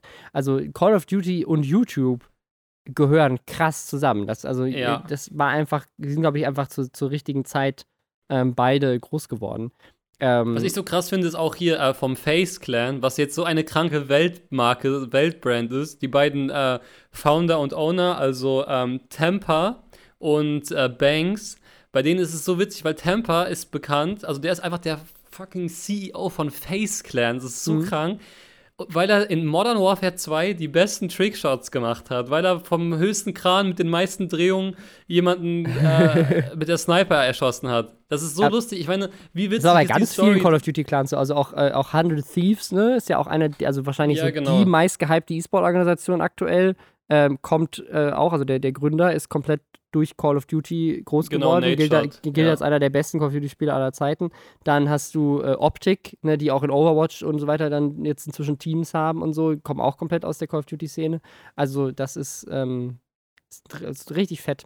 Und ich bin mal gespannt, wie sich das mit Valorant jetzt entwickelt, ob das Ja. äh, quasi so die neue Wäre krass, wenn das so ein YouTube-Game werden würde. neues weil werde. Ja, ich glaube, das ist schaffen die so. PC-Games. Ja, ich glaube auch, weil ich glaube auch PC-Games hatten es immer schwer auf YouTube. Weil die meisten, also ohne Scheiß jetzt. Das finde find ich eine spannende Theorie. Das kann tatsächlich daran liegen, ja. Also das kam mir immer so vor, weil die meisten damals, wobei jetzt natürlich die Generation älter wird, ne, das ist genauso wie, wenn mir jetzt immer noch Leute vorwerfen, ich habe zwölfjährige Zuschauer, dann sage ich so, pass mal auf, ich hatte nicht so ein krasses Wachstum die letzten vier Jahre und ich vermute mal, die Zwölfjährigen sind jetzt alle mindestens 16. also äh, ich denke nicht, dass alle gestorben sind, so nach dem Motto. Und ich glaube, das ist so ein bisschen äh, da auch so. Ich glaube, junge Spieler hatten haben eher eine Konsole, weil so ein PC ist es einfach schwieriger, dass da alles läuft und so. Ich weiß noch damals, ey, in, der Videothek ein Spiel ausgeliehen und das lief dann nicht auf dem PC, das war die Hölle, weil da irgendwas nicht geklappt hat und auf der Konsole lief halt immer alles und ich glaube, das ist so der Reflex. Und äh, ich glaube, dass aber jetzt in zehn Jahren ist dann komplett gemischt. Also ich habe ein paar Theorien und ich glaube, dass ein paar davon auch, ein paar davon auch äh, Oh, also, stimmen könnten. ta- ich, wa- warte mal, dann, aber eigentlich wäre meine Theorie dann im Umkehrschluss, dass die Zukunft aller YouTuber müsste man sich jetzt eigentlich die ganzen Brawl Stars YouTuber angucken, weil das, was jetzt junge Menschen heutzutage Das ist alle haben, geisteskrank, Brawl sind, sind, ist sind die ganzen Mobile Games. Also ich glaube, die ganzen Mobile Game YouTuber sind dann eher so die Call of Duty äh, Leute der Zukunft. Wobei ich glaube nicht, dass Mobile Games sich noch viel stärker etablieren wird, weil es gibt ja auch mega junge Fortnite-Spieler, Minecraft-Spieler, also die werden schon auch von dieser Industrie abgeholt. Ich glaube, dass die meisten Leute, also äh, und das sage ich jetzt nicht nur, weil ich jetzt ein uralter äh, Mensch in dieser Szene bin. Ich glaube, dass, dass die meisten schon fühlen, dass Gaming eher auf einem größeren Monitor und so passiert. Also natürlich Mhm. gibt es definitiv, es gibt eine krank riesige äh, Szene und viele Entwickler stürzen sich drauf, aber beispielsweise auch Call Call of Duty Mobile hat sich jetzt hier nicht so wirklich lange gehalten. Mhm. So. Ja. Das war Ja, by the way ähm, das Geilste. Ich habe da mit Maus und Tastatur gespielt. Es ging mit so einem Mod am PC und die ganzen anderen Leute waren am Handy. Das tat mir richtig leid, weil man hatte den geisteskranksten Vorteil. Deswegen habe ich es auch nur ganz kurz gespielt, weil das tat mir dann auch schon fast leid, was man da machen konnte mit denen. Deswegen habe ich es dann schnell gelassen. Obwohl ich umgekehrt neulich von, von Ninja auf Twitter gelesen habe, dass äh, bei Fortnite wohl, du kannst du auch am PC mit dem Controller spielen, Und Das machen auch alle. Also alle. da, das, genau, äh, das, das hat einen, da hast du einen krassen Vorteil, weil halt du diesen Ah, Controller da bin Aim ich jetzt ganz vorsichtig, du, weil da kannst du dir wirklich viele Feinde machen, weil da gibt es wirklich, das ist ein Krieg, der da abgeht in dieser Community. Das ist dieses, mit, mit welchem der beiden Devices hast du den Vorteil? Das ist wirklich ein, ein richtiger Krieg so. Ich glaube, es ist so, dass ähm, es gibt immer so, eins ist easy to handle, eins ist easy to master. So. Ich glaube, Mhm. ähm, ich glaube, du kannst Controller schneller lernen, aber du bist mit Tastatur einfach, wenn du es masterst, bist du da der krasseste. So, ich glaube, dann kann dich, also wenn du das wirklich kannst, ich meine, Shroud ist zum Beispiel, ich weiß nicht, ob du den kennst. Ja, natürlich. Der ist, der ist in jedem Spiel der Beste, so. Er ist Ja. jetzt auch wieder in, in Warzone der Beste, so. Und das, das, das kriegst du nur fertig, wenn du so ein krasser Keyboard, also Keyboarder nennt man das, also wenn du äh, mit Tastatur und, und Ja, Maus spielen Ja, kannst. gut, aber Shroud ist auf so einem Und- anderen Level. Also Shroud gilt als der beste Ja, genau. Shooter-Spieler der Welt. Also es gibt niemanden, der eine bessere Reaktionszeit hat als der, Genau. ähm, was, was äh, Schießen angeht. Genau, Ähm, aber äh, ja. viele äh, Fortnite-Spieler oder alle, die, die was auf sich halten, sozusagen, sind auch tatsächlich damals äh, von, der, von der Konsole auf den PC gegangen, weil ganz früher war es so, der einzige Nachteil war halt der Aim Assist, den hattest du nie auf den PCs. Und seit die das immer mit rein im implementieren, also ich könnte auch Warzone zum Beispiel auf dem PC spielen, so, weil es halt auch mit äh, Aim Assist mittlerweile ist. Und aber da gibt es halt wirklich, da, da bricht ein Krieg aus, wirklich, Ja. wenn du sagst, äh, dass das einfacher ist, was da schon, was ich da Ja. für, für, für Beleidigungen auf Twitter gesehen habe, von PC-Lern gegen Konsolenspieler, die jeweils dem anderen vorwerfen, dass sie es leichter haben, das ist wirklich sehr witzig. Aber ist ja bei Warzone jetzt auch so, dass du äh, gegeneinander spielst. Ich finde es irgendwie super, lustig, dass wir jetzt gerade über Aim Assist und ich glaube, Ja. es gibt ganz viele Leute, die gerade voll aussteigen und sagen Okay, so, sorry, dass jetzt ich haben, das. Äh, Jetzt haben sie ich- uns versprochen, dass sie nicht über Corona spielen und dann fachsimpeln sie über Aim Assist in Controllern. Da hätte ich aber wenn doch du mich einladest beim dritten Mal, muss es äh, dazu ausschweifen. Vor allem, ich zocke Ey, gerade zum Ey, ersten ich Mal bin seit ein auch paar voll Jahren deep wieder. in dem Thema. Mich fasziniert Okay. das voll. Ich bin riesen E-Sport-Fan. Call of Duty habe ich damals, ich bin damit groß geworden mit YouTube und Call of Wie Duty. krass ist es aber auch, dass es jetzt. Crossplay gibt. Hallo, ich meine, früher war es so, du, du hast dich für eine Seite entschieden und dann und jetzt kann man zusammenspielen. Das ist doch verrückt, ehrlich. Das, da war nicht mal vor drei Jahren hätte ich darüber nachgedacht, dass es passieren wird. So. Ja. Ja, ist schon krass, dass Ja. man jetzt äh, da irgendwie zusammenspielt. Da muss auch sagen, also wenn ich auf der Konsole Call of Duty spiele, bin ich auch besser als am PC. Also ich bin, glaube ich, auch mehr der Controller-Fan. Ähm, ich würde jetzt noch ein Thema reinschmeißen, damit wir noch Ja. so ein kleines Medienthema haben, mit dem wir abschließen können. Und zwar äh, BuzzFeed Deutschland soll verkauft werden. Ähm, Du musst mir Ja. mal kurz erklären nochmal, was BuzzFeed Deutschland genau ist. also BuzzFeed äh, kennen wir natürlich. Äh, BuzzFeed ist so, ja, die Internet-News-Website, ähm, ne, schon, schon ganz lange dabei und irgendwie so das Meme schlechthin. So BuzzFeed-Überschriften, ähnlich wie Bildüberschriften oder so. Gibt's, es gibt ja so diesen Ah, BuzzFeed-Style und es gibt ja. diesen Bild-Style. Ja. BuzzFeed ist immer dieses, ähm, welcher, finde heraus, welcher äh, Friend-Charakter aus Friends du bist. Oder finde heraus, äh, ne, welch, was deine Ja. Blume ist. Oder hier sind die Top 10 krassesten Dinge, die Donald Trump passiert sind. Bei Nummer 7 musst du weinen. Ne? Ach, das ist so die, da, ey. die typische BuzzFeed-Überschrift. Und, Und dann, da, dann, dann, dann, dann ist bei Facebook so eine Ad geschaltet, wo dann nur die Schritte 1 bis 6 sind sozusagen. Genau, und ja, bei ja. 7 und dann, du, du musst, ich bin auch so auf solche Seiten reingefallen. Es gibt auch da, by the way, da, ich muss es kurz sagen, sonst, sonst kann ich nicht schlafen. Es gibt, ähm, kennst du diese Facebook-Seiten, die damals so krass groß waren? So zum Beispiel Loch ist Loch, die war geisteskrank groß und diese Seiten, die haben also wirklich was für ein scheiß Name. Und diese Seiten sind teilweise jetzt nur noch am Reflinks posten Mhm. ohne Ende und genau solche Buzzfeed-Dinger, um halt auf die Seiten zu locken. Das ist der, der einzige Grund, natürlich, um auf der Seite den Traffic zu erhöhen und den Werbepartnern sagen zu können, hier, schau mal. Das ist genau wie bei diesen Bildergalerien, wo man sich durchklickt und jedes Mal die Seite dadurch refresht und die das quasi als einzelnen Klick werden können. Das ist so abartig, was da für Strategien verwendet werden. ja, um ja, der Klicks hat auch, äh, da hat auch jemand richtig auf den Sack für bekommen in Deutschland, äh, dass, dass die quasi so äh, Reichweiten verkauft haben und letztendlich war es aber wirklich nur, dass sie halt über Facebook irgendwie Links äh, Mhm. ne, rausgestreut haben. Dann haben sie halt gesagt, guck mal, was für eine organische Reichweite wir haben. Aber sie haben in Wirklichkeit einfach über 1000 Seiten, die sie irgendwie eingekauft haben, einfach die Links verteilt. Ähm, ja, also auf jeden Fall, BuzzFeed ist, äh, BuzzFeed ist auf jeden Fall so die, die Facebook-Generation von Social Media Content. Und ein riesiges, ein riesiges Unternehmen, die machen ganz viel. Also, die machen also wirklich auch richtig gut. Also BuzzFeed wird, macht, wird sich viel drüber lustig gemacht, über diese Überschriften, aber das ist BuzzFeed eigentlich gar nicht mehr. Ich glaube, BuzzFeed macht auch Tasty, die so die, die Facebook-Marke für Koch-Content waren und auch sind. Äh, und auch auf Instagram ist immer noch und so. Äh, und BuzzFeed Deutschland tatsächlich, das ist super spannend. BuzzFeed Deutschland hat auch BuzzFeed News. Und das ist, und das also auch international, aber auch in Deutschland, ist richtig guter Journalismus. Also das hat überhaupt nichts zu tun mit diesen Überschriften, sondern da sitzt wirklich ein richtig gutes Team aus guten Journalisten, die richtig spannende Story recherchieren. Und wir haben auch BuzzFeed News hier im Podcast schon öfters mal erwähnt, weil irgendeine krasse Recherche von denen rauskam. Deswegen ist es tatsächlich sehr schade, dass sie verkauft werden sollen. Ich hoffe sehr, dass da ein Käufer gefunden wird. Und ich habe mich schon gefragt, was kostet das? Was kostet sowas, so einen, so einen Namen wie BuzzFeed, der ja wirklich richtig bekannt ist, ähm, für so einen deutschen mhm. Markt aufzukaufen? Ne? Was zahlst du dafür? Finde ich super spannend.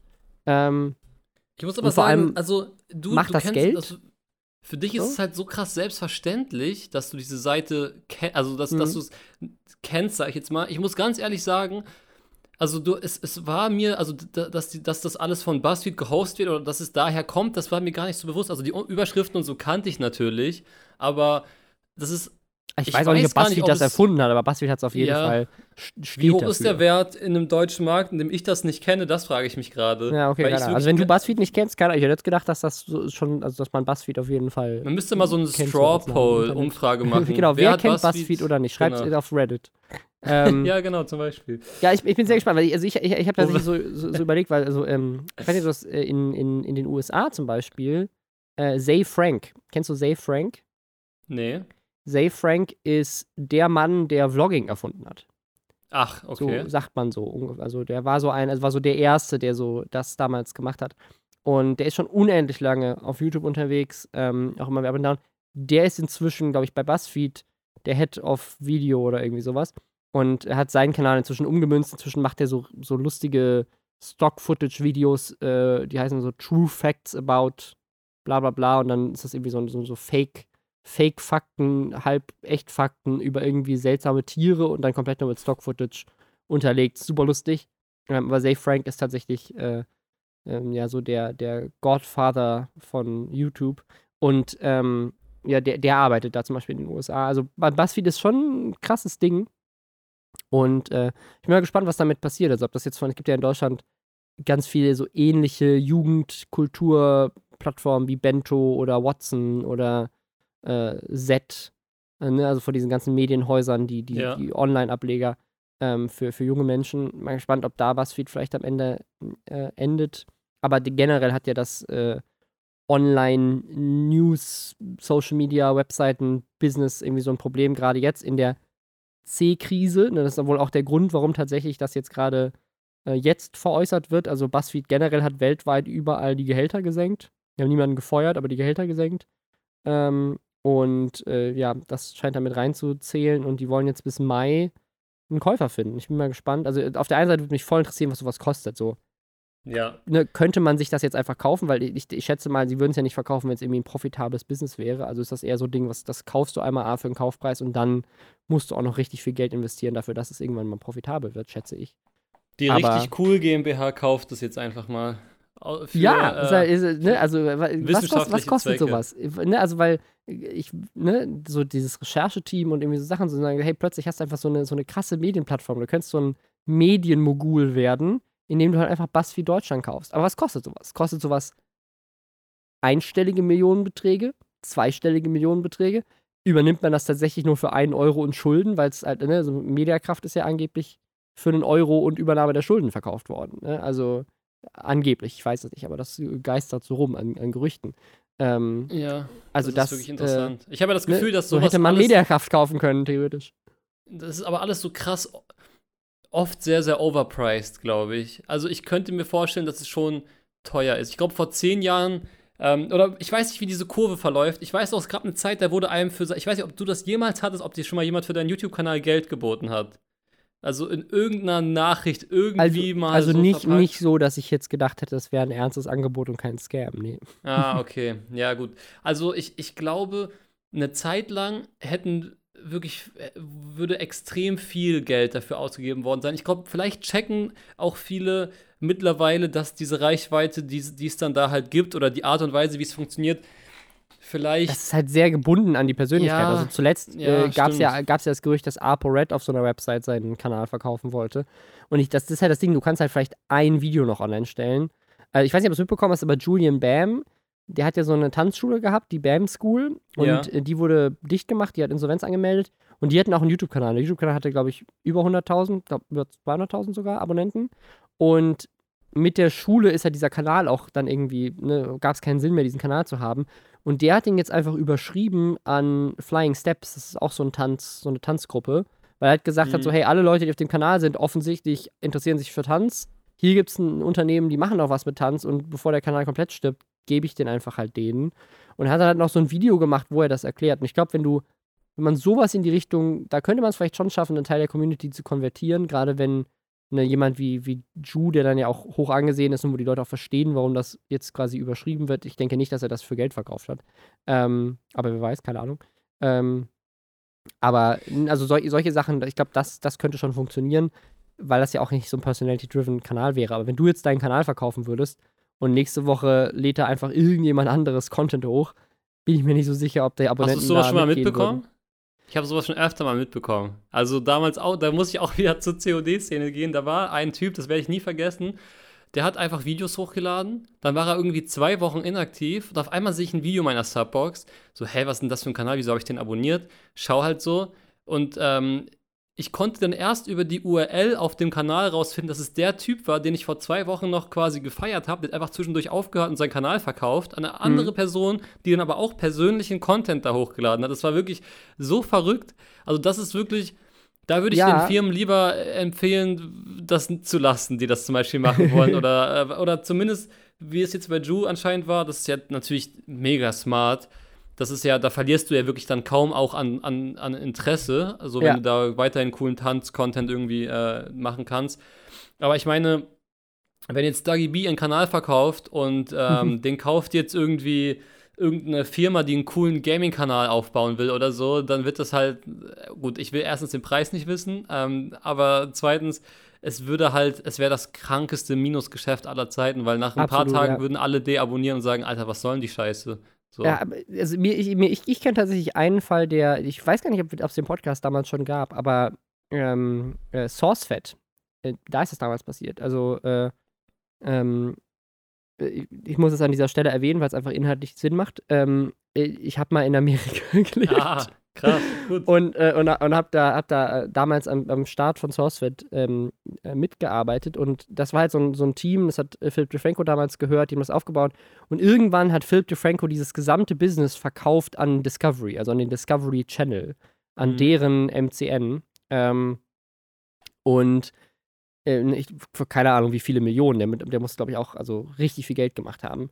Ähm, damals hieß es, war- wäre angeblich ein zweistelliger Millionenbetrag gewesen. Ich weiß es nicht, aber ähm, und äh, die haben den Kanal dann einfach weitergeführt. Also das war überhaupt kein Problem, weil das sozusagen die, alle Leute, die da gearbeitet haben, waren einfach angestellt und die haben einfach die Firma verkauft und das dann einfach weitergemacht und das war zu dem Zeitpunkt auch ein relativ profitables Business und das hat irgendwie funktioniert und keiner hatte irgendwie ein Problem damit. Dann ist aber ne, über die Zeit ging das mit YouTube schwieriger und auch der Kanal hat sich verändert. So das Kernteam hat irgendwann angefangen, so die eigenen Channels aufzumachen, sind alle weggegangen vom Kanal.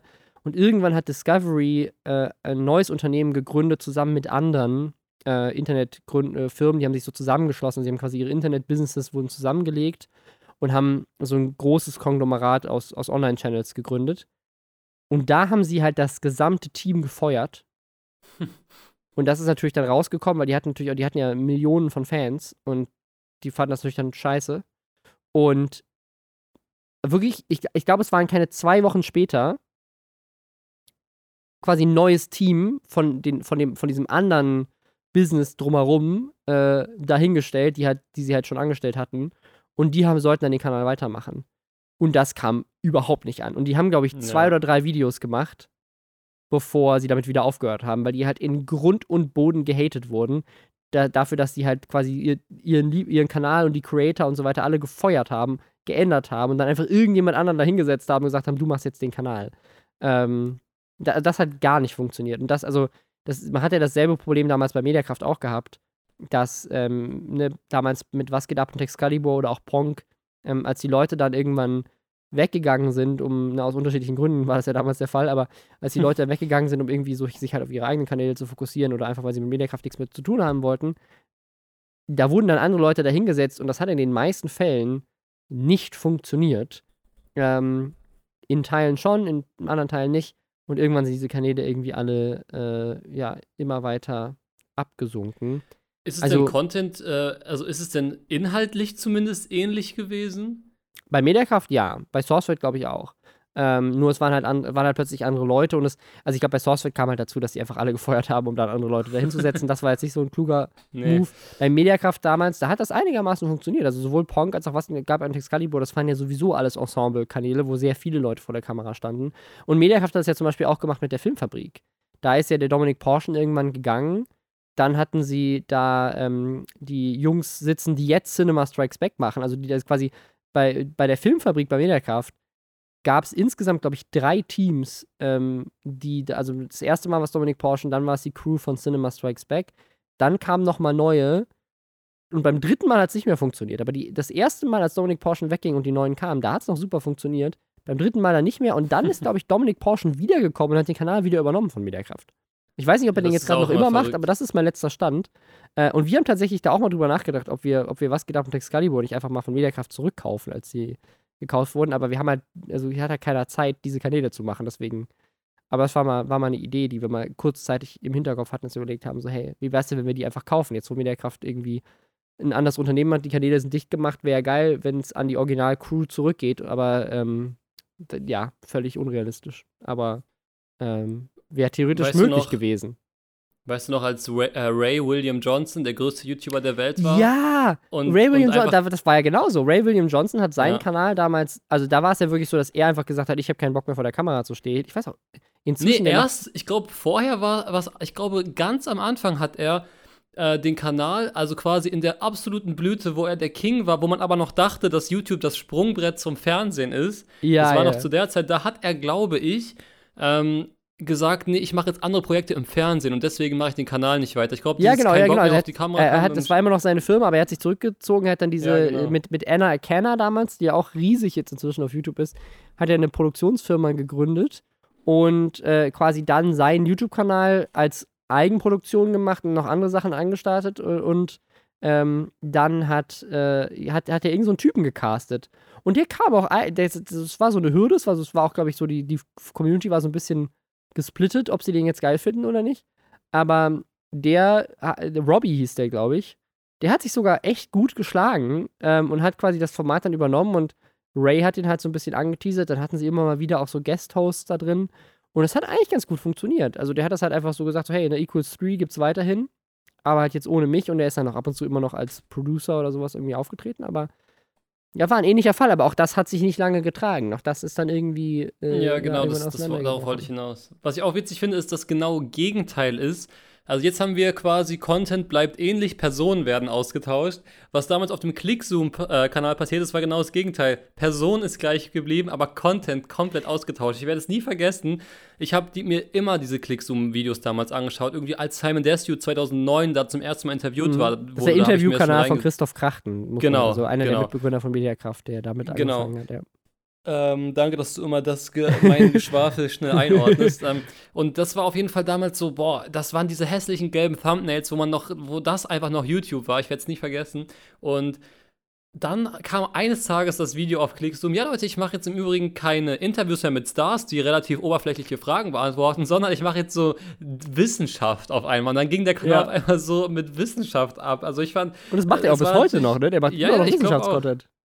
Ich finde es ja auch Ja. cool. Also, aber ich finde, es ist halt der witzigste Bruch, so, weil das halt so ein Kontrast ist. Das ist Ja. so, als ob ich ähm, irgendwie an einem Tag äh, homophobe Aussagen mache und am nächsten Tag oute ich mich dann und mache dann auf einmal so ein, so ein Content in die Richtung. Weißt du, was ich meine? So, so kompletter Kontrast, so, wobei das natürlich noch ein bisschen extremer wäre. Ja, ein bisschen, ja, ein Äh, bisschen Grüße an extremer Miguel. als ich habe äh, Interviews gemacht, jetzt mache ich Wissenschaftsnews, aber es ist Ja, schon so. okay, okay, vielleicht. was. Ja. Das Grüße eine an war Miguel so Pablo an banaler. Entertainment-Content. Ja, okay. Hm, war, vielleicht war es ein bisschen übertrieben, aber ich wollte mit einem Extrembeispiel Ja. quasi verdeutlichen, was da passiert ist. Genau. Das, äh, das finde ich sehr gut. Ähm, ja, wir haben, jetzt haben wir viel gefachsimpelt über die Historie von YouTube, über Ray William Johnson und äh, Call of Duty, über Aim Assist und so. Aim und, äh, Assist. Corona war dieses Mal kaum Thema. Ähm, also es langsam äh, kommt hier wieder Normalität rein, das finde ich sehr schön. Äh, danke, dass du dabei warst. Äh, und ja, Danke, wenn dass ich ihr jetzt noch durfte. Bock auf mehr Content habt, am Sonntag, wie gesagt, kommt die Folge von Lucky Loser, die wir jetzt gleich im Anschluss aufnehmen. Und falls ihr Bock habt, noch äh, jetzt direkt weiter was zu hören, dann hört euch Nie gehört an, der Podcast von Katjana Gerz. Äh, wie gesagt, Rätselmacher und Porzellansammler. Geile Jobs. Äh, hört da mal rein. Hashtag Werbung. Und ansonsten, ja, danke, danke nochmal an dich, Marcel. Ähm, wie immer eine Freude. Äh, bis zum nächsten Mal. Du wirst bestimmt noch öfters mal Gast hier sein. Ja, ähm, cool. Ja, dann bis gleich bei Lucky Loser vielleicht dann. Oder ciao, ciao. gehört. Ciao. Leute beschweren sich, dass wir kein Outro haben. Weil wir aber der community-freundlichste Podcast aller Zeiten sind, ist dies ein offizielles Outro. Sie können jetzt abschalten. Hier gibt es nichts mehr zu sehen, schon gar nicht zu hören. Robin Blase ist schon längst nicht mehr im Raum und David Hein auch nicht. Diese Stimme ist automatisch von Google erstellt worden. Auf Wiedersehen und bis nächste Woche.